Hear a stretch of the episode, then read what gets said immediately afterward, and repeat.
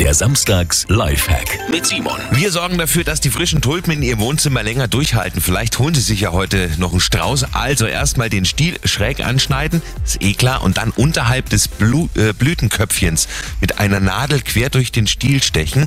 Das sorgt tatsächlich dafür, dass die Tulpen länger halten. Wichtig, wenig Wasser in die Vase füllen, so circa ein Viertel voll, damit die Tulpen in der Vase nicht weiter wachsen. Simon Samstags Lifehack, jede Woche gibt's einen neuen.